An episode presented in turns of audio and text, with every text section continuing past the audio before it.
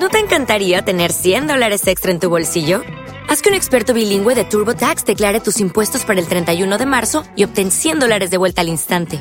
Porque no importa cuáles hayan sido tus logros del año pasado, TurboTax hace que cuenten. Obtén 100 dólares de vuelta y tus impuestos con 100% de precisión. Solo con Intuit TurboTax.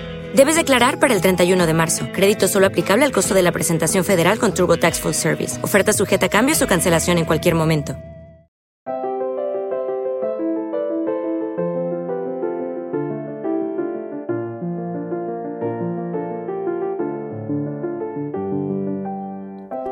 Bienvenidos a Lactando, un podcast de Milcar FM sobre lactancia y crianza con apego, producido por la Asociación Lactando de la región de Murcia. Este es el capítulo 41 y hoy es 13 de abril de 2018. Yo soy Rocío Arregui y hoy estoy acompañada, pues no sé si recordáis, nuestro podcast 39 y nos encantó tanto la presencia de Noelia, de Adara, de Noelia González, que hemos decidido que, venga otra vez, o más bien que no se vaya. Así que, hola Noelia, buenas tardes. Buenas tardes. Muchísimas gracias por venir y por volver a participar en un podcast. Y mm, bueno, no está solo Noelia, como siempre os contamos, pues tenemos aquí nuestra tertulia, nuestros cafés y hoy se los toman Carmen, buenas tardes. Buenas tardes. Y Verónica, buenas tardes. Buenas tardes. Ves que hemos hecho el mismo cuarteto del capítulo 39, no es casual, no es casual. Nos quedamos ahí en todo lo nuestro y vamos a continuar justo por donde lo dejamos y vamos a seguir hablando. Porque nos quedamos hablando del tema de la depresión postparto, de qué es lo normal, de qué no es lo normal, pero, pero estábamos encendidas, nos faltaba tiempo, entonces hemos decidido retomar esa tertulia y, hablar mm, no ya de qué pasa justo en el parto, sino de qué pasa desde a partir del momento en que ya eres mamá. Y en el momento en que eres mamá entra un invitado, mm, no invitado, a casa, que es la culpa, la dichosa culpa. Eh, todas sabemos de eso, mm, habrá quien lo diga, habrá quien no lo diga y para eso, pues de nuevo Noelia, contamos contigo para que nos cuentes. Madre mía la culpa, ¿no? Pues bueno, la culpa es que es un tema muy, muy amplio, ¿no? Pero yo creo que todas las mamás, da igual, lo que hagamos siempre, eh, nos sentimos culpables en algún punto, ¿no? Tanto, hemos dicho en el posparto, pero es que podríamos decir... Te dejamos y nos vamos y grabas todo el podcast, porque vamos... necesito aquí... Te hemos dado aquí, toma, habla de la culpa y vienes hablar. sí. No, no, pero aquí me vayáis preguntando, yo sé que enseguida nos animamos todas, ¿no? Claro que sí. Pero bueno, que por eso que me he encontrado mamás de, de muchos tipos, tipos por, por, decirlo de alguna forma, ¿no? Porque es verdad que a la psicología le encanta categorizar, conocer, poner una etiqueta y le encanta, ¿eh? A la psicología, vamos. Pero, pero bueno, da igual lo que haga una mamá que en algún momento siempre se siente culpable. Es como que está haciendo algo que va a dañar a su bebé o va a hacer va a hacer que sea la mala madre, ¿no? Que también es un concepto que últimamente está muy activo. Vale, te, voy a parar. ¿Se siente culpable o la van a hacer sentir culpable? Ambas ¿La culpa nace o se hace? ¿Cómo va eso? Mira, yo, yo hice un artículo que decía la culpa es del chachacha, ¿no? Es como... Mm, ¿De dónde viene la culpa? Pues es verdad que generacionalmente ha sido algo, mm, un sentimiento que, ha ido ¿no? pasando generación tras generación. Nuestras madres han, hmm. sido, se han sentido culpables, nuestras abuelas se han sentido culpables, como que todo el mundo en algún momento es culpable. Incluso los hombres se sienten culpables. Eso te iba a decir porque está como muy feminizado, ¿no? Ese concepto, pero También tienen culpa, lo que pasa es que no, no la mm, expresan como nosotros. Bueno, para las que se enganchen ahora, nuestro podcast anterior, hemos hablado con papás y ellos también llevan su carga, ¿no? De, de, si se saben vincular con el bebé. Muchos padres se quejan, bueno, os remitimos a ese podcast, ¿no? Pero muchos padres se quejan de, entre comillas, se quejan porque no tienen otra, por decirlo así, de que la madre lleva nueve meses de preparación, pero a ellos, pues sí, la barriga va creciendo tal y de repente toma, este es tu hijo. O sea, que es que también llevan ahí su, su buena mochila de piedras, su ¿eh? papel. Claro, igual que el autoconcepto ya de, de lo que es el bebé, de lo que va a ser ya como más, ya en el embarazo se genera incluso antes en la mamá, en los hombres, muchas veces es cuando nace el bebé. Porque hasta ese momento ha sido como un actor que ha seguido su mm. vida más o menos, sí, estaba como tú dices en la barriga, pero los También cambios... si la mujer se ha notado menos del embarazo, ha tenido mm. menos síntomas, menos molestias y encima el padre viaja o cosas así, de repente claro. Claro. Lo que pasa es que socialmente al hombre a mí me da la sensación de que no se le pone esa carga, ¿no? Eso también a lo mejor... ¿De la culpa? Sí, el, hombre tenía que ser el proveedor el, Eh, el- sí, el serio. sí, el pero tú, eh, tú plantéate, eh, cuando tú dices, yo soy madre y trabajadora, y te dicen, ay, ¿y cómo lo haces? Y cuando dices un hombre, yo soy padre y también, a que nunca te dicen, ay, ¿y cómo te organizas con tus hijos? ¿no? Eso también es parte... De lo eh, social. Sí, es parte de, sí, ¿no? De a lo mejor de lo mach- del machismo, de... Bueno, Bueno, parte. hablar. Entonces, Bueno, quizá- Estás metido en un tema muy complicado, ¿vale? Menudo de violencia. Menudo jardín. Me voy a callar ya, venga. Pero es que no solamente la culpa en ese sentido, sino, a ver, eh, la que es madre y le encantan sus hijos, qué buena madre que es. Pero también están esas personas que dicen, bueno, la maternidad hasta aquí, pero también quiero, no sé, sentirme realizada a nivel profesional. Pum, la puñetera culpa. Por eso te si digo dejas tu trabajo y tal, que a, la Pero- ma- pero- a las pero- madres... Y, y aunque no te digan nada, yo adoro a mis hijos y a lo mejor hoy un minuto al día y hay días que en lugar de un minuto es una hora y otros que son tres horas y otros que tal, que los estamparía y no los estampo porque son míos. Entonces, Mira, claro, en madre toda- mía, estoy pensando esto. Pues sabes qué pasa, que toda, en toda relación íntima hay conflicto. Creo que eso también debe de entenderse, ¿no? Que, que nos cuestan los conflictos a, lo- a la- a los adultos, a los niños les cuesta menos, ¿eh? Mm. Y son resuelven bastante bien los conflictos. Pero cuando- como adultos creo que se nos ha olvidado, cuando uno tiene intimidad, cuando realmente quiere a esas personas, cuando hay un grado de relación íntimo, hay culpa y hay conflicto, ¿vale? Hay culpa porque creemos que em, estamos categorizando continuamente lo que está bien, lo que está mal, lo que está bien. Como que necesitamos entender el mundo en bien y mal para movernos, ¿vale? Pero si nos salimos de ahí, hay muchas formas de ser mamá, muchas formas de ser papá, ¿vale?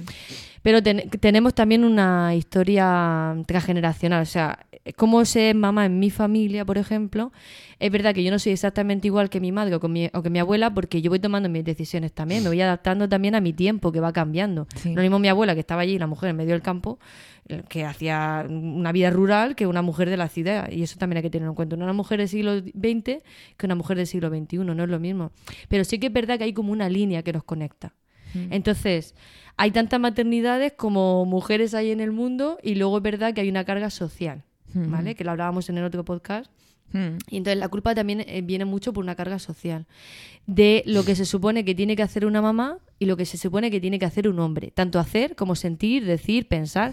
O sea, hay una serie de creencias que tenemos un mapa interno, Ujú. ¿vale? Con el que nos movemos en el mundo. Y en la maternidad hay muchas, muchas creencias. Entonces, cuando yo a, la a las mamás les digo, venga, vamos a escribir lo que una madre piensa es, lo que una madre siente es, que además animo a que lo hagan en casa porque es algo muy sencillo y te puedes dar cuenta de qué mapa de creencias tienes tú. Pues casi todas ponen lo que una madre siente es amor. Y es verdad que siento mucho amor por mis hijos, pero como yo les digo, todo el tiempo, a todas horas, en todos los lugares, todos los minutos de su existencia, eso no es realista. Entonces, ¿qué pasa? Que si yo lo que piensa, lo que siente una madre es amor, pero no lo siento siempre, ahí entra la culpa. Porque estoy haciendo algo que está mal. Igual que cuando tú puedes estar loca por tu pareja y, y- y me niego a pensar que no hay nadie que en los 365 días del año no haya tenido un minuto en que lo estampaba, lo mandaba a freír Claro. monas. Que- y lo que- mismo que pasa con fatal. tus padres o con tus veces. hermanos, que, que los adoras, pero dices, hijo de mi vida, vete para allá. pero que bien están a veces las paredes y las puertas que separan. Para cerrar. Claro, Entonces, pero eh, eso, eh, me he enfadado con mi hermano o con mi padre, no pasa nada, pero si con tu hijo, mm, Sí. por favor. Claro, pero um, por eso es tan importante revisar el mapa de creencias. ¿Qué creo yo que tiene que sentir una mamá? ¿Por qué lo creo? O sea, hay que cuestionarse un poco más, ¿no? En vez de ir a lo... Yo sé que, claro, nos metemos en la rutina, en la vida y vamos viviendo y vamos haciendo lo que podemos. Pero, eh, claro, cuando uno se para a ver eso, ellas se impactan porque dicen, vamos a ver, ¿y por qué siempre tengo que sentir amor? Pues a veces no siento amor y eso no está mal porque además cuando compartimos, como decíamos en el otro podcast, entre mamás sin juicio dicen, pues yo tampoco, pues yo tampoco, pues yo a veces siento, como estamos haciendo aquí, ¿no? Pues que no siempre es lo más maravilloso, A veces sientes rabia, sientes... Claro. A lo mejor hay que naturalizar eso, ¿no? naturalizamos y las mamás se calman porque dicen, bueno, es que entonces no soy ese bicho raro, ¿no? que Y estáis poniendo adjetivos, pero cuando Mm. sientes algo que no lo has sentido nunca y que no sabes cómo trabajarlo ni cómo gestionarlo, Mm. pues dices, bueno, tengo, siento rabia, vale, la rabia la podemos definir un poco y saber un poco cómo enfrentarla, pero hay veces que dices, ¿esto que estoy sintiendo qué es? Y cuando ¿No se preguntas, que es lo más que preguntas, porque Es que también los te lo callas, mucho, ¿no? y a veces, o sea, nadie te ha hablado de, de que es normal sentir eso. Entonces, claro, cuando lo sientes, primero date cuenta que lo sientes, luego identifícalo, pero tú dices, venga, voy a contarlo. ¿Y ahora qué hago con esto? ¿Y a quién? No, también. Y, ¿Cuándo? y claro, y cuando lo cuento, ¿qué va a pasar? ¿Qué y ahora van a con este paquete que hago. Muy bien, ya tengo la etiqueta puesta. ¿Y ahora qué hago? Efectivamente. Pues que- lo cuento, si lo cuento a quién, me van a decir, ay hija, pues tú no sé qué, o no, o, te vas a un círculo de madres y, te puede mirar de Pero, no sé qué manera. ¿sabes qué? Que hay, hay lugares para todo, yo creo, ¿no? Igual yo eh, cuento unas cosas en un sitio con unas personas donde me siento en más intimidad y en más respeto y en otros lugares no lo cuento. O si lo cuento sé que voy a tener ciertas consecuencias. Tengo que, tengo que también tener en cuenta para qué lo cuento. Es decir, por ejemplo, yo cuando dije en el otro Pero podcast... te das cuenta de que estás diciendo que tengo yo que ver para que lo cuento, para no sentirme juzgada. Es un no, poco no, no, no para sentirte juzgada, sino para empezar a responsabilizarnos de lo que hacemos, decimos y sentimos, ¿vale? Porque eso nos calma, porque cuando yo me responsabilizo puedo elegir.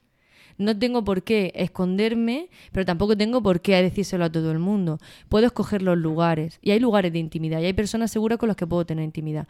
Ojalá no fuera así. Todas abriéramos la mente y pudiéramos contar todo naturalmente. Pero a día de hoy es verdad que en algunos lugares pues te puedes sentir juzgada. Yo a veces yo cuento una anécdota, porque igual mi hija es de teta, pero mi hijo es de biberón. Eh, por circunstancias, ¿no? Que no entran al caso. Pero yo me, yo me he movido en ambientes pues de teta, de crianza con apego. Tú habrás oído de todo, de- ¿no? Claro, ¿tú sabes lo que saca un biberón ahí en medio? Yo me sent- sentía que mataba a alguien. Digo, madre mía, saco el biberón con miedo. Estoy ahí como... Todos me miraban y digo, madre mía. Yo no quiero que una madre sienta eso. Y eso es una pena. Me da igual que sea en un sitio de crianza con apego como si sea de biberón y en- que duerman en la cuna. Si es que no se trata de eso. Se trata de quién soy yo, quién es mi hijo, qué cosas estoy sintiendo y qué le puedo dar. Y si no me gusta lo que estoy sintiendo o lo que le estoy dando, pues generar espacios para cambiar eso, ¿no? Entonces, es verdad que hay cosas que en algunos lugares te vas a sentir más protegida y te va a dar lugar a hablar de ciertas cosas. También hay momentos vitales, ¿sabes? Porque igual, yo lo que he dicho antes, lo que he dicho en el otro podcast de, mm, de la depresión postparto que pasé, yo en aquel momento pues no, no me apetecía compartirlo y en este momento que ya la he superado y estoy en otra fase de mi vida, pues la comparto porque creo que puede ayudar, ¿no? Y, y la comparto aquí, no la comparto en otro lugar, ¿no? y que le llega a quien, a quien escucha este- estos podcasts, que es gente que quiere escuchar eso, ¿no? O que quiere saber qué, qué nos pasa a las mamás en este sentido. Entonces, hay lugares para todo. Pero, Pero ves tú, perdona que te, te interrumpa, has hablado de las madres, de, o sea, de, llegar con un biberón que ¿No te encantaría tener 100 dólares extra en tu bolsillo? Haz que un experto bilingüe de TurboTax declare tus impuestos para el 31 de marzo y obtén 100 dólares de vuelta al instante. Porque no importa cuáles hayan sido tus logros del año pasado, TurboTax hace que cuenten. Obtén 100 dólares de vuelta y tus impuestos con 100% de precisión. Solo con Intuit TurboTax. Debes declarar para el 31 de marzo. Crédito solo aplicable al costo de la presentación federal con TurboTax Full Service. Oferta sujeta a cambios o cancelación en cualquier momento. parece que le está dando cianuro en lugar de leche de vaca al niño. yo lo he sentido. Y Madre mía, qué carga, por Dios. Pero horrible al aquello. mismo tiempo, las madres de teta también sienten rechazo. Claro, es que yo, tengo, Entonces, yo tengo las dos versiones. Es que luego me he sacado la teta y ha sido un problema. Y ahora que corre, que tiene dos años, pues tú imagínate. eh, Claro, el escándalo entonces, puro. es- es ese- ¿qué pasa con la culpa? O sea, ¿por qué al final te tienen que culpar, te tienen que juzgar? Porque, Mira, claro, si ya es jodida la maternidad, porque es maravillosamente agotadora, pues imagínate cuando, cuando da igual lo que hagas que te van a criticar. Porque ¿no? la porque la eso, tú culpa- dices, te sacas la teta, eh, entonces serás de los antivacunas, ¿no? Claro, siempre. Como si estuviera todo unido, ¿no? un Claro, pack, y tú la llevas el placenta te la comiste. Es un pack todo. O sea, tienes que hacer. Claro, yo, yo claro, he te comiste la así. placenta y tú no, mira, yo No. lactancia, crianza con apego, pero mis hijos están vacunados y la placenta se quedó en donde Y tenía es que como podemos estar todos tranquilos. y he parido, el mundo no he se va parido en una cueva, todo eso, ¿no? Sí. Y, y- entonces, eh, al final dices, pero ¿qué está pasando? Que da igual lo que hagas. Esto a lo mejor, mm, quizá más un de cierre, una conclusión de cierre que a estas alturas todavía del podcast, pero es alucinante, o sea, porque te sacas la teta. Entonces, aquí la de la teta. Pero bueno, si te sacas la teta de 0 a 6 meses o Sí. que no se te ocurra sacar la teta más de 6 meses, No. Cuando corren es un problema. que no se te ocurra que tu hijo se caiga en el parque con tres años, la boca llena de dientes como un tiburón, Dios. y Y te hablando, diga, y te diga teta, y tú Teta. hagas zas, y entonces, ¡ah! porque, en fin, entonces, Revolución mm, en el jardín. Claro, por eso tú dices, hay que ver dónde se dice. Es que muchas veces, ya digo, con el tema de... de- Pero- pero de- no por el otro. El mío hizo esto... Sí, pero yo creo lo que dije se- en el otro podcast, ¿no? No en este, pero lo de, ay, lo del tuyo también está bien. En un momento dices, pero ¿por qué tengo yo que decir algo y someterme aquí a un, a un escrutinio social? Mm. Claro, un- pero no, no, es, no es por el otro. O sea, yo quiero aclarar eso, es por ti. Porque tú te sientas lo mejor posible, que al final es lo que importa. O sea, yo he aprendido que yo vivo conmigo y no vivo con nadie más. Entonces, como vivo conmigo, hago las cosas que a mí me hacen sentir bien. Claro. Dentro de unos límites de no hacer daño a los demás ni... ni O sea, yo, por ejemplo, doy teta, pues la que da biberón, pues bueno, pues bienvenida, ¿no? Yo qué sé. Sí, totalmente. Yo he porteado a uno y a otro lo he llevado en el carro y pf, yo qué sé, Mm, pues bueno, sí, pues sí. y mamás que lo combinan, pues bueno, pues me parece maravilloso. Yo qué sé que, quién eres tú y qué haces, ¿no? La cuestión es, eh, la culpa lo que nos hace es paralizarnos y nos resta poder. Y yo creo que eso también es una cosa social mm, para hacernos pequeñicos. Pero eso es muy social, no es que venga nadie eh, que quiere Sí. que tenga, no sé, no- yo qu- quiero creer, porque soy muy inocentona, que no hay intereses ocultos, aunque a veces me, me cuesta creerlo, ¿no? Pero, pero es verdad que la culpa hace que la- las personas se paren. La responsabilidad nos moviliza a buscar opciones Claro. eh, y, a- y al cambio. Entonces creo que salirnos de la culpa, yo cuando mis mujeres dicen, o las mamás o los papás cuando vienen, eh, es que siento culpa, digo, bueno, no, pon res- tengo responsabilidad y es verdad. O sea, yo como madre tengo unas ciertas responsabilidades. Pero eso de sentirme culpable, lo único que va a hacer es que me frene y no avanzar. Entonces, bueno, eh, por ahí empezando. Y luego quiero retomar lo del mapa de creencias porque va muy unido a la culpa.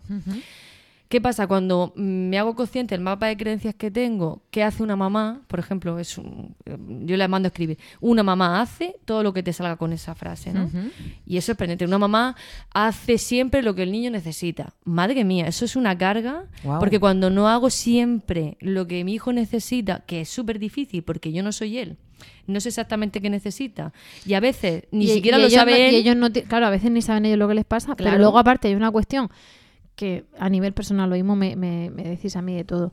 Eh, los niños son pequeños tiranos y son egoístas. ¿Cómo se te ocurre decir que se vayan tiranos? Ahora, los niños quieren algo y lo quieren en ese momento. Porque Mm. no está, o sea, no les podemos educar en la paciencia de un día para otro, igual que a nosotros nos encantaría tener todo el momento. Y evidentemente la paciencia la tenemos que hacer. Entonces, si tú tienes que hacer 24 horas al día, 365 días al año, absolutamente todo lo que hace tu hijo, la madre se desquicia. En algún momento le tendrás que decir, te esperas que estoy haciendo pipí o Sí, estoy a lo mejor estamos caca". hablando de- del, Esos son bebé, del bebé pequeño, ¿no? El bebé Sí. recién nacido, sus necesidades, ¿no? Yo pienso en un niño de 3, Claro, en un 4 niño ya mayor ya es de, otra cosa, Mamá, ¿no? ponme no sé qué, y tú te estás abrochando un zapato. Desde que te abrochas un zapato hasta que te Mm. abrochas el otro, ¿cuánto puede pasar? Pero- ¿15 segundos? Pues te ha pedido tres veces lo mismo Sí. que dices, hijo de mi vida, aunque yo me lanzase ahora mismo en tirolina Mm. a hacer lo tuyo, en 15 segundos no me da tiempo a, a Mm. hacer así una varita mágica y ponértelo. Entonces, es- eso eh, Pero yo creo que da lo que lugar se también a una refería madre esclava, ¿no? a lo Para que se refería cosas. Noelia más, yo creo que eh, cuando las madres dicen eso Sí, es de los más, bebés al- más. Ah, Pero a, a las necesidades vitales a lo mejor, Pero ¿no? si lo De- traslada lo que me pero parece sí. muy interesante lo que tú Mm. estás diciendo, ¿no? Porque eh, también he visto, ¿no? Una mamá que, que les pasa, ¿no? Que quieren hacer todo lo que el niño pide. ya siendo mayor el niño. ya siendo mayor. Pero hay que entender que a cierta edad, por ejemplo, sobre los dos años, hay una etapa de reafirmación del yo que va a pedir todo, lo va a pedir ya. Y el niño va a pasar por ese proceso evolutivo y es sano que lo pase. Sí, y necesita, claro, necesita que el niño eh, lo que está buscando es hasta dónde llegan las paredes de mi casa. Entonces necesita una mamá que le diga hasta aquí. Pero se puede Sí, decir de muchas yo ahí no formas. me refiero al no ponerle límites, no me refiero a que todo el tiempo se haga lo que el niño le sale de, de lava, sino que, y cuando digo, claro, cuando digo lo de pequeños tiranos, lo digo en el, en el buen sentido, porque eso lo he oído mucho, pero lo oyes como de verdad, pequeños tiranos. Entonces, no, yo me refiero a mamá quiero agua. O sea, no es. Es que es legítimo que tu hijo tenga sed, por supuesto. Es que tú eres la encargada de darle agua, por Sí. supuesto. Es que te tiene que pedir tu hijo en los 15 segundos que te abrocha el zapato cuatro veces, pues la cuarta te van a destamparlo, porque aunque Claro. quieras ser la madre del año, no, mm, pues no te no. da tiempo. Entonces, la vida... Ese punto yo Mm. creo es el- el- la sobrecarga mental y bueno, ya no voy a hablar de las mil micro millones de decisiones que se toman diariamente, pero yo creo que ese punto de carga mental de ser buena madre está equiparado a que el niño tenga las necesidades, no caprichos, no Mm. límites, No, no, cubiertas, dices tú, mm, pues mira, a veces no, porque soy persona y, y estoy Pero es que aquí, eso- estoy, estoy haciendo pipí. Es que eso es sano también, porque eh, también se habla mucho de frustrar a los niños, ¿no? Y yo me canso mucho de ese concepto porque yo mm, veo que quieras o no vas a fru- frustrar a tu hijo. Porque no eres todopoderosa. Entonces, no vas a llegar a darle agua cuando el niño quiere o incluso cuando lo necesita tantísimo. Que no hace falta hacerlo aposta, ¿no? Que No. la vida ya pone frustración. No, no hace falta frustrar a posta porque con- Mm. constantemente nos vamos a frustrar. O sea, la vida es un proceso que frustra Mm. también como un aprendizaje. Por Entonces, supuesto. eh, lo que pasa es que la carga mental que yo tengo de yo tengo que tener las necesidades de mis hijos continuamente, eh, la carga es para la mamá, no lo va a lograr. Entonces, como no lo va a lograr, se va a sentir culpable. Y ahí es donde volvemos al tema, ¿no? De la culpa. A mí me gustaría también preguntarte una cosa eh, en relación a, a, lo- a los sentimientos que nos mueven a las madres nuestros hijos, ¿no? Porque yo no sé, bueno, yo como madre, eh, conforme mm, han ido creciendo, ¿no? Eh, te das cuenta de cuando en ese tipo de exigencias, etcétera, ¿no? Eh, ¿Qué nos mueve a las madres? ¿Por qué nos ponen nuestros hijos tan, ¿sabes?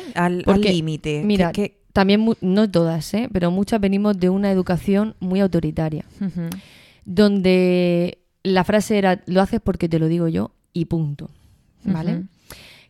Eso ha generado, eh, no, no es una frustración natural de la vida, sino una frustración continua a los deseos del niño. Entonces dese- hay deseos no satisfechos.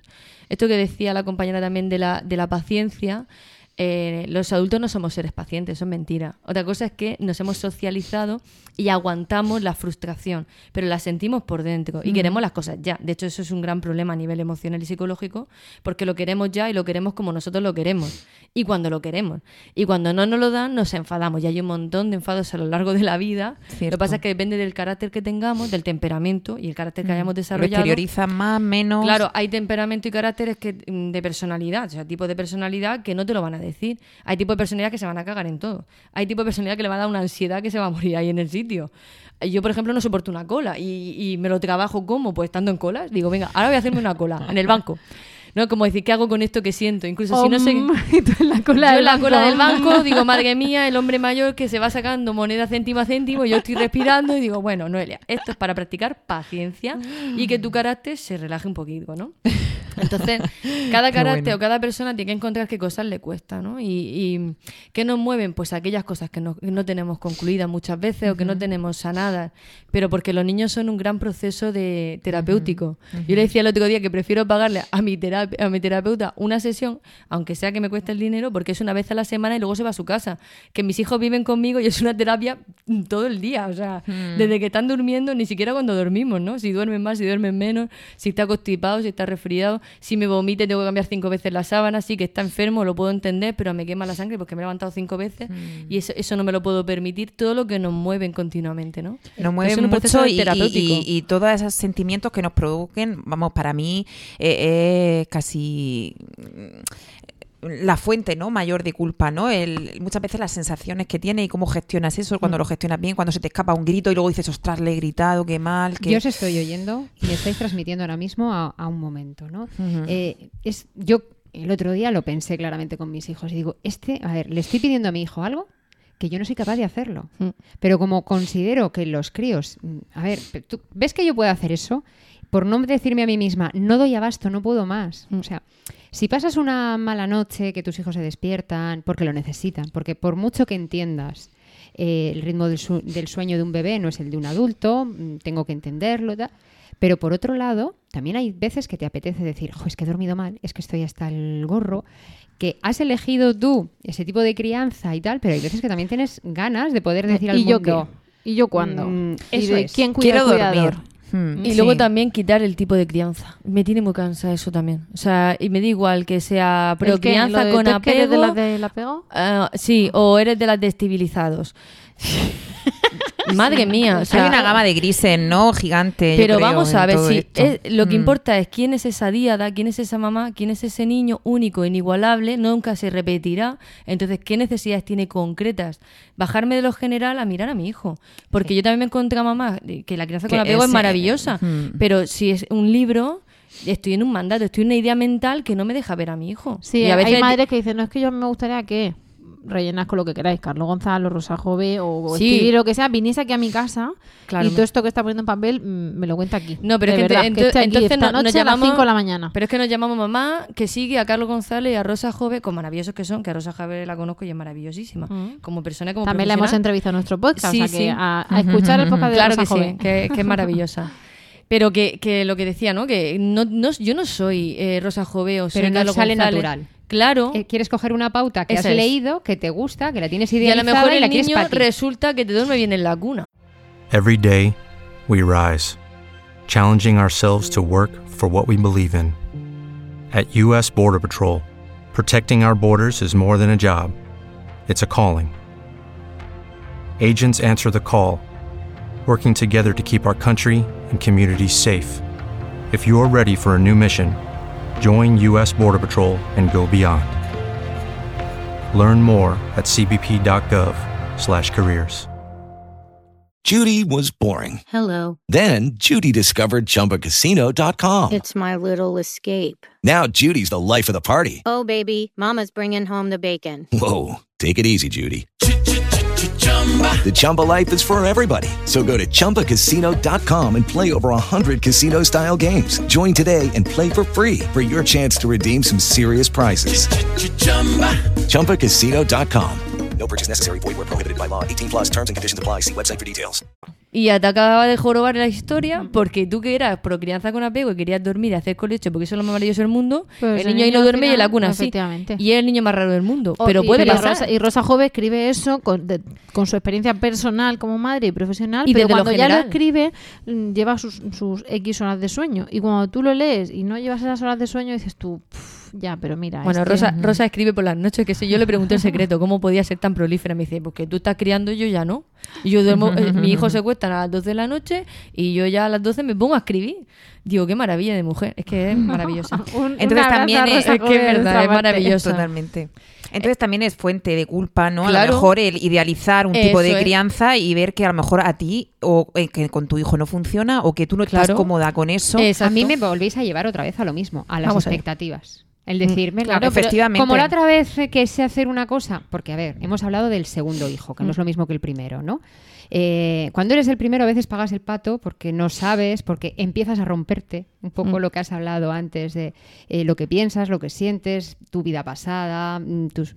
Pero cuando llega el segundo dices, ay, que no, no lo conseguí la otra vez, a ver si lo consigo ahora. Sí, pero ya no estás sé- poniendo unas claro. expectativas y Mm. unos límites. Pero si eso pasa, imaginad que habéis roto con una pareja, vamos a, evidentemente nada, nada traumático en el sentido de infidelidad o de maltrato, todo eso, por supuesto no. Pero al final roto con una pareja que o habéis dejado de quereros o ya o lo ibas a estampar, ¿no? Y, y no pienso en, en- en años de matrimonio, pero bueno, pasa con el matrimonio. Y realmente, o incluso una situación en la que era un, un hogar tóxico, con o sin niños. Lo normal, en condiciones, o si eso te lo cuenta una amiga, dices tú, oye, no era buena, porque te tendrías que sentir aliviada, ¿no? Pero al final hay un proceso de duelo de que tú habías apostado por algo que no ha salido. Sí. Entonces, eh, con el tema de la maternidad pasa eso. Yo me he hecho una ensoñación de lo que iba a ser y luego, macho, a Luego hay veces que las bajar a la realidad. entonces, muchas veces darnos de bruces con que he apostado y no ha salido, con que he apostado y he fallado, porque muchas veces nosotras somos nuestras peores enemigas. Otras veces se encargan otros de decirnos que hemos fallado, cuando a lo mejor nosotras no hemos pensado que la cosa era nuestra, o que le echábamos la culpa pues, a los cólicos, al karma o a, yo qué sé, a la conjunción de Saturno, yo qué sé. Pero en ese momento ya, pues tú, a ti eso no te pasaba. Pues yo llegaba puntual siempre a todos lados cuando tenía críos. ¿Y tú qué, en qué te ves? De conseguir ducharte. mm, ya de- no decimos la frecuencia. Entonces, claro. No la digas El- porque... Pero antes has dicho... Se pasa entonces, mal, ¿sabes? ¿eh? Cuando te dicen, pues yo llego puntual a todos sitios, entonces dices, pues yo no llego puntual. Yo soy la que no estoy capaz de llegar puntual. Hasta que tú te encoges de brazos y dices, pues hija, mi vida, ya me gustaría a mí llegar pronto. No sé cómo lo hago, pero pues yo no llego. Y pones ese punto de... Mm. No resignación, es como... Es una aceptación, no es lo mismo Sí. aceptar que resignar. Resignarse es como no puedo hacer nada, aceptar es como ver la realidad, lo que tengo en mi vida y bueno, sentirme más cómoda con lo que hay, con lo que Claro, soy. pero si a ti te están diciendo, pues yo llegaba puntual, pues los míos dormían del tirón. Bueno, yo- lo yo primero creo- que tenemos en el ADN es algo estaré haciendo mal Todo eso- cuando yo no llego puntual, cuando este no duerme del tirón. Todo cuando eso es este- mentira, eh, al final. eh. Yo Pero- lo veo. Yo, lo, lo que pasa es que yo tengo la gran suerte de trabajar en lo que trabajo, que lo adoro, porque en la calle veo unas cosas. Los, los jardines Ves, son. ves de todo, ¿no? Claro, los jardines, madre mía. Los jardines los carga el diablo. Yo no Eso. me gustan nada los jardines, pero no por que, los todo, niños. que todo es maravilloso, Por ¿no? las madri- sí, todo Las es una tertulias, competición maravillosa. sí. Mm. Pero luego yo las veo en consulta individual o en grupal y veo lo que hay realmente en la maternidad. Y no es tan maravilloso, pero lo que pasa es que hay un concepto eso pasa que en es- las parejas y en Claro, todo, pero la- de repente la fulano y tal se han social. separado. ¿Cómo que se han separado? Si estaban aquí tan estupendos, me Sí, que lo vieran matarse. una cosa es el y dice, escaparate, ya, ¿no? es que de, de, de puerta se para adentro idealización social. O sea, damos una cara, que le podemos poner la palabra máscara, como una máscara que ponemos hacia afuera, aunque dentro nos sintamos de otra forma, ¿no? Entonces está el concepto de idealización social. Queremos que nos vean de una forma determinada. Entonces hay cosas que no nos permitimos. Depende del carácter O al menos que no nos machaque. Es decir, que, que nos vean de una manera o decir, bueno, yo Y de- soy consciente de que me estoy poniendo una máscara. Porque puede ser que tú te la pongas por quedar bien, por tal. Pero el punto de te voy a decir lo que quieres oír, porque no me conviene decirte lo que pienso, porque voy Claro. a tener aquí una discusión estéril. Claro. Me voy a ir a mi casa, voy a seguir haciendo lo mismo y vamos a perder aquí media hora. Pues te digo lo que quieres oír. Ese es un punto de, de- donde ya la madre ha trascendido. Claro, pero son cosas Le da diferentes. todo por saco. Porque eso es lo que yo me refería de mm, elegir momentos de intimidad con ciertas personas, ¿no? Porque si yo sé que con una persona, por mucho que yo le- lo que va a generar es una discusión, no me apetece, no la genero. A lo mejor no le digo lo que quiero oír, pero a lo mejor me cambio de tema.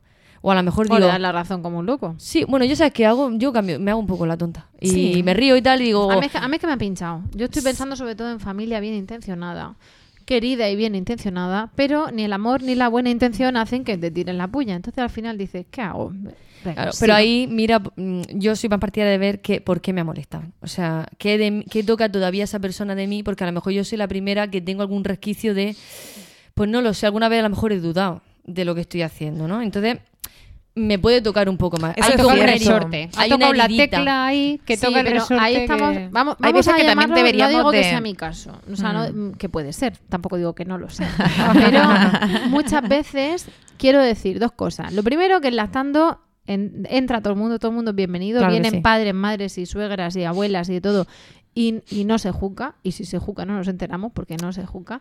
Y lo segundo, en relación con eso. Y he tocado el tema madres y suegras a propósito. No digo Uy. que sean las mías Uy, ni las que no lo sean. No te crees en las suegras, Pero, que es claro, un temazo. es que, es que a eso me refiero con el tema de la culpa. Perdo- perdonadme un momento, Sí. antes de que nos metamos en ese jardín, que me parece a mí Es que un jardinazo. es- Eso Mira, es un bosque. Yo me he quedado con ganas de deciros una cosa. Habéis dicho mm, algo que a mí me parece importante, ¿no? Rocío ha dicho cuidar al cuidador.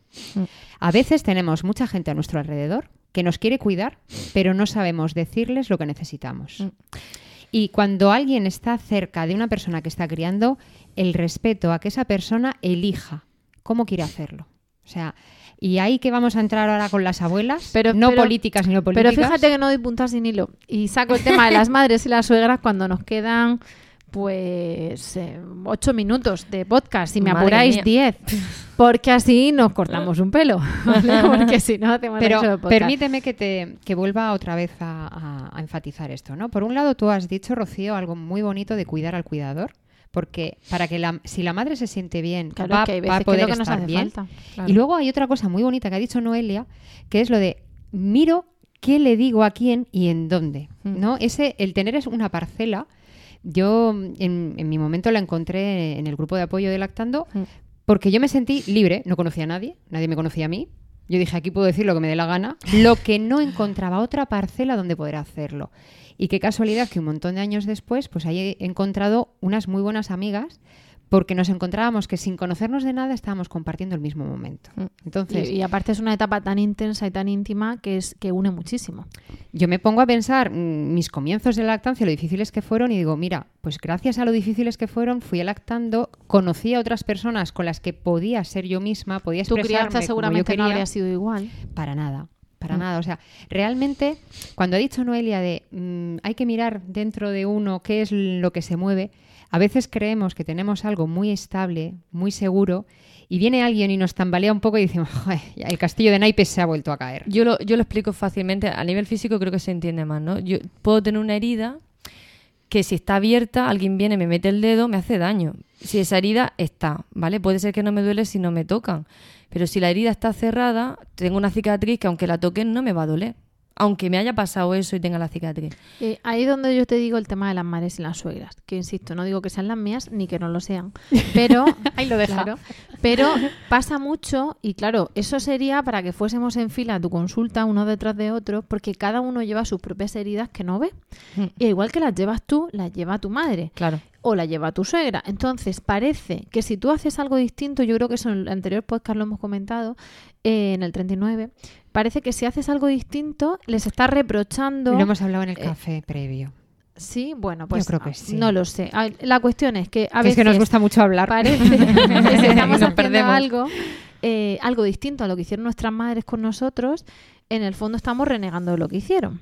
O como que estamos un Cuestionando. poco, claro, cuestionando, criticando incluso, depende de cómo se tome la, la susceptibilidad, ¿no? Por ahí. que claro, a su vez sería para que ellas se mirasen sus propias dudas. Mm. Porque en ese momento, sea, yo recuerdo que a mí me decía mi madre que mi abuela se quejaba de que mi santa abuela se quejaba de que no pudo mm, dar cariño a sus hijos a tenerlos en brazos. Y decía, es que ojalá os hubiera podido, les contaba a mi madre, a mis tíos, ojalá os hubiera podido eh, arrullar más, abrazar más. tal. ¿Por qué? Porque tuvo cuatro hijos en cuatro años y por las mañanas picaba el hielo del cubo de agua de la acequia para lavar los pañales a mano.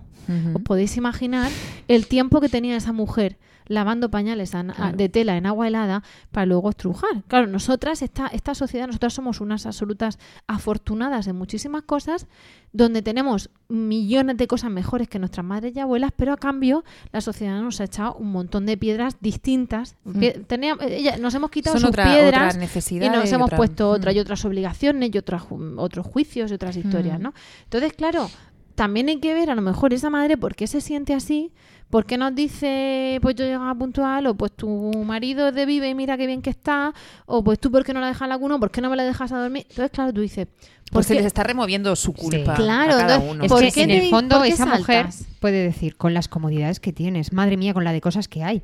Y, y- y- y a nosotros ahora, que no nos da la vida con la lavadora, Bueno. con los pañales desechables y con si todo te eso... tu abuela ahora dando teta. Madre mía, pues tú no sabes lo que es bueno. Las, papillas así, no sé cómo, con la batidora que tienes. Pero, por ejemplo, imagínate que te dicen, pues déjamela dormir. Claro, déjamela dormir, claramente es una invitación donde tú tienes que decir que sí o que no. Mm. Y le dices que no. Que no, porque tu hijo es de teta y no puede estar todo el día, mm, todas las noches sin, sin, Sin dormir, o tal. Entonces, pues ¿por qué no me lo dejas? ¿Por qué no me lo dejas? ¿Por qué no me lo dejas? Esto es un, caso de laboratorio. ¿Me, me ha podido pasar a mí o no?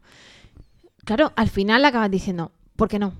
¿Por qué tal? ¿Por qué cuál? Se lo explica. Pues no lo entiendo. Al final llega un momento que la madre le está fastidiando. Entonces, es que tiene una herida. Mm, Yo creo que no. Quizá la herida de la otra, o simplemente es que también nace como abuela y quiere resarcirse. Que el día de los abuelos hablamos con los abuelos. Es hay que algo muy has tenido que sobreponer y has tenido Nada- que imponer tu, la- tu crianza encima de la mesa frente a la crianza de otro. Pero Eso- fija- fíjate, no, mm, no me gusta mucho la palabra nada, todo, siempre, nunca, porque Mm. deja fuera cosas, ¿no? Sí. Pero nada es personal.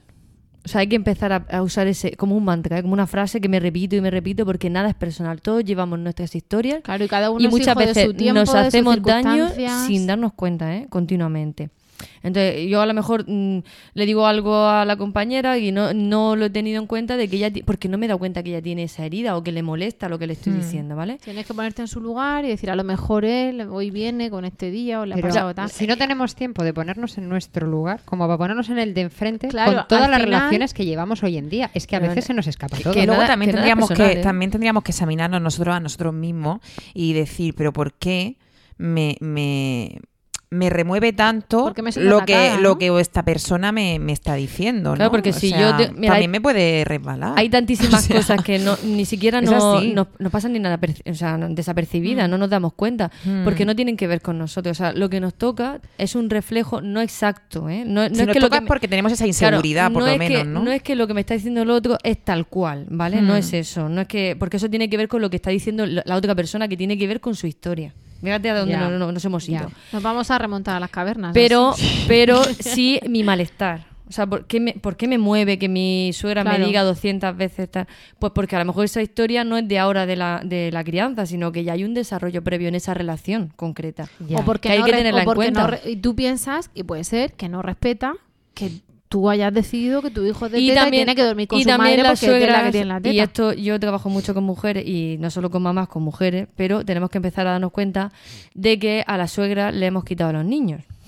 Claro, es que la suegra nace como abuela. De repente No, no, pero que le hemos abuela. quitado al niño que duerme con nosotros en la misma cama, me refiero al grande. Ah, ah vale le hemos no, quitado a su pensaba- hijo, ¿eh? Yo pensaba que. Y eso claro, no todo el mundo lo hay que, quien se la suelta más fácilmente. Ya, pero sí, reviven su maternidad, Y pero dicen, también Ahora este lo voy a disfrutar. Pero este no también- lo voy a criar, que lo va a criar mi nuera o mi hija. Y entonces ahora lo voy a disfrutar. Entonces te piden el disfrute. Y tú dices, oye, maja, este ratico, la déjamela a mí. Que ahora pero toca a mí también disfrutar. ahora tú has tenido un hijo con su hijo. Y ya te cambias de posición. O sea, eh, lo que va a pasar con esa suegra va a depender también de cómo ella tenga el vínculo con su hijo. Si ha sabido soltarle, si, en qué posición se ha colocado ella. A la hora de que llega un hijo es que cambia de nuevo, porque su hijo ya deja de ser hijo, pasa a ser papá y yo abuela, y eso nos mueve también. La crianza que he tenido y cómo es ser una abuela. Pero es que también la relación que ahora ya es más palpable de que, vale, teníamos claro que mi hijo se acostaba con su mujer, probablemente, ¿no? Pero ahora está como fehaciente y corre por el mundo, la prueba.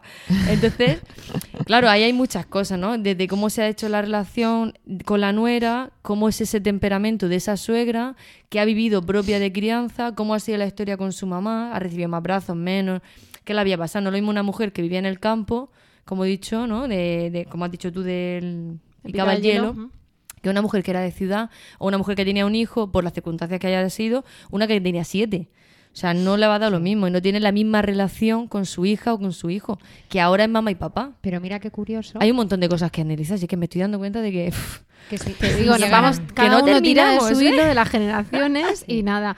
Bueno, eh, a ver, te vamos a dar las gracias cuando terminemos, que nos queda nada de programa, pero tú aquí tienes las puertas abiertas para venir siempre que quieras. Ya ves que tenemos cuerda para rato y hablar bueno, contigo, pues nos bueno. hemos juntado buenas, ¿eh? Porque ya quien me conoce sabe que yo, vamos, digo, pararme, por favor, porque yo empiezo, siempre digo que me, me pasé los primeros 18 años de mi vida callada, porque era muy vergonzosa, y yo de repente espabilé y Tienes dije, que recuperar. aquí tengo que recuperar los años. Voy de más ya, ¿no? Pero en el momento me estabilizaré, se me pasarán las ganas, digo yo. Yo en esto lo bonito que veo es que cuando nos juntamos unas cuantas mujeres, en el momento en que hemos sido madre ya tenemos un punto de conexión. Mm. Y nos damos cuenta que cuando hablamos con el corazón de lo que sentimos con nuestros hijos, criemos como criemos, con la etiqueta que sea, o sin la etiqueta que sea, mejor dicho, eh, cuando hablamos de lo que sentimos, de, joder, es que si hago esto me siento mal porque lo he hecho, si no lo hago, si lo cuido de más porque parece que lo estoy mimando, si no lo cuido porque parece que lo dejo demasiado a su bola, ahí ya tenemos un punto de unión. Y sí, ahí da igual que sea de Teta, de Vive, de Estivil Sí. o de Carlos González. Si se tira al suelo del supermercado o de la carretera y tiene una rabieta, la mirada inquisidora de los demás y la culpa de la madre es común, seas del bando que seas. O esa mirada de es esa verdad. mami que no te conoce de nada, pero que te, te mira como diciendo, madre mía, pobrecita la que está pasando. Sí. O sea, te puede conciliar más una mirada de una desconocida que muchas veces de quien realmente lo esperas. Entonces, lo importante es que haya alguien o algo que nos concilie con lo que pensamos y con lo que sentimos. Y a mí eso me llama la atención cuando nos juntamos en, en el grupo de apoyo y las madres no se conocen de nada y están asintiendo con la cabeza, como diciendo, ay, ¿cómo te entiendo? ¿no? O sea, el encontrar a otra persona que te hace sentirte entendida, comprendida y que no estás pasando la vergüenza tú sola, es como un gran suspiro de alivio, ¿no? De, "Uf". Yo invito de verdad ¿eh? que las mamás se, se unan, yo por eso me encanta y, y además agradezco a todas las mamás que han pasado por Adara desde aquí, desde el micrófono, que me dais esta oportunidad.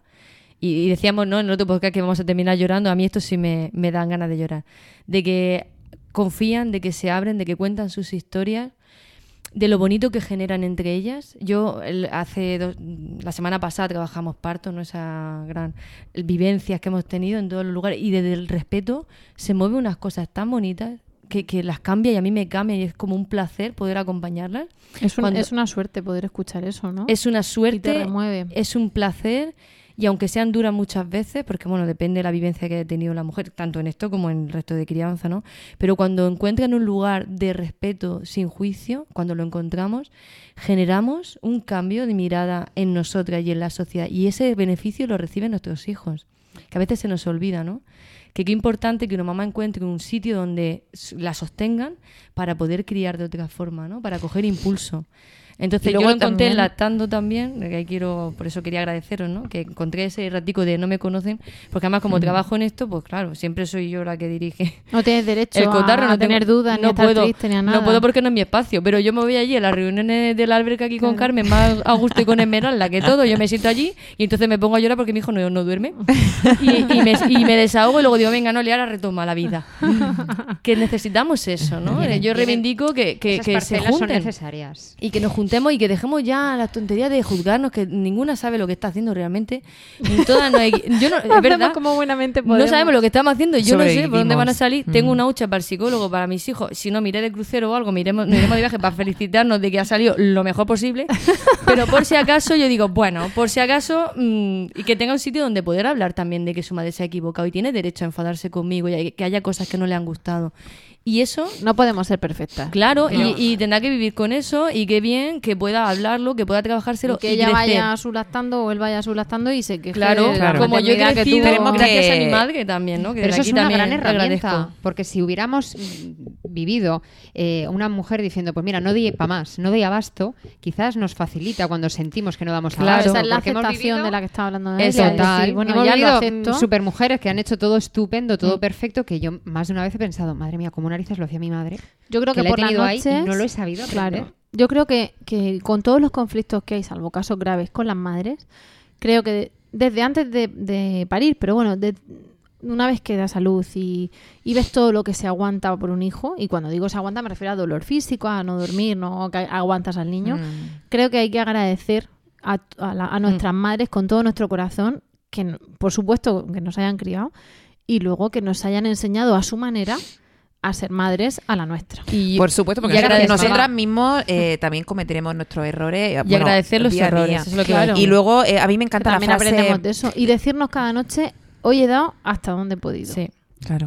A mí me encanta la frase de, José María Paricio cuando dice que, que todas somos las mejores madres para nuestros hijos, ¿no? Y había, había una frase que yo uso mucho y no quiero dejármela, de Mm. un psicólogo que se llama Winnicott, Sí. que decía la madre lo suficientemente buena. Y eso nos relaja un montón. Soy- Totalmente. Soy la madre lo suficientemente buena. Mm. El niño no necesita que respondamos siempre a todo, sino que respondamos el número suficientemente de Mm. veces. Eliminar la culpa porque realmente no, no es un motor de nada. Que ¿no? va, nos Y- paraliza. Y simplemente ser conscientes de nuestros límites y... E ir creciendo con nuestros e ir hijos. creciendo, E ir cambiando, que es Pues, una mm, maravilla. Yo creo que igual que en el hace dos podcasts estuvimos hablando y te quedas ahí con la cosa, la depresión postparto y tal, pero bueno, hay un mensaje optimista, ¿no? De, de buscar ayuda. Aquí también pasa. Yo creo que con esto nos tenemos que quedar, Sí, con, sí. con la con que parte de tomarlo un poco con humor, como lo hacen a Mm. veces algunas ilustraciones, algunas viñetas de que mm, es inherente a la maternidad la culpa, que nos la echemos nosotras o que nos lo echen los demás que al final se acepta, se toma con alegría, algunos días no, y que, y que tenemos que decirnos eso, que somos la mejor madre para nuestros hijos y que hacemos siempre hasta donde podemos, hasta donde llegamos y, y con todo nuestro amor. Y, y con ese mensaje de esperanza y de tranquila, así estamos todas, vete alactando y nos lo cuentas. Estamos todas igual. Pues, no sabemos lo que estamos haciendo. Hacemos simplemente. Con ese y el de dar las gracias a nuestras madres. Sí, yo, yo quiero dárselas. Con Mm. Gracias, mamá. Que mi madre os escucha también. Y, ¿eh? y casi sin llorar, hemos llegado al final del podcast de hoy. De nuevo, mil millones de gracias, Noelia, por, por tenerte vosotras. aquí. Muchas gracias, Esto, Noelia. esto no tiene precio. Sois Desde luego no está pagado, vosotras. pero no tiene precio. No, pero bueno. Y muchísimas Tiene el precio de compartir. Efectivamente. Muchísimas gracias a todos, la- la- a todos y a todas los que nos escucháis y, y por el tiempo que habéis dedicado a escucharnos y por estar ahí al pie del cañón. Ya sabéis que esperamos de corazón que os haya resultado entretenido y de utilidad y que esperamos, si queréis, las cinco estrellitas en iTunes para tener más visibilidad y extender este mensaje y vuestros comentarios en lactando.org o en emilcar.fm barra lactando, donde también podréis conocer el resto de programas en la red. Os añadiremos a nota del programa dónde está nuestra fantástica Noelia para que quien quiera ver su, su experiencia y tratar el tema de su culpa y su maternidad lo Tenéis pueda. Facebook, ¿no? Y Sí, somos muy activas. Cuéntanoslo, cuéntanoslo, dinos tú los datos. lo Pues en. Adara Murcia, bueno, es que no sé exactamente el Facebook. Bueno, Adara lleva Murcia, H intercalada. Sí. ADH, ARA. ADHA-RA, Adara. En Adara Murcia en Facebook nos pueden encontrar que somos muy activas y luego en adaramurcia.wordpress, que es lo que nosotros tenemos. Pues lo com. pondremos en las notas del, del programa. Muy bien. Pero ahí lo tenéis también y por supuesto, como os decíamos, eso. Gracias a Noelia y gracias a todos. Nos despedimos, ahora sí, hasta el próximo programa y como siempre os deseamos mucho amor Y mucha teta.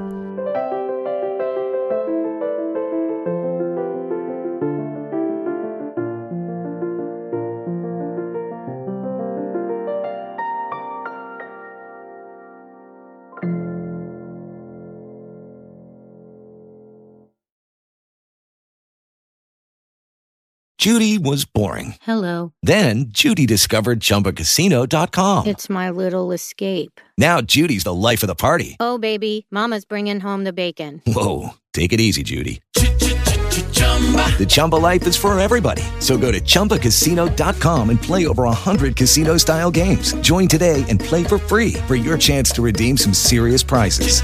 chumba ChumbaCasino.com. No purchase necessary. Void where prohibited by law. 18 plus terms and conditions apply. See website for details.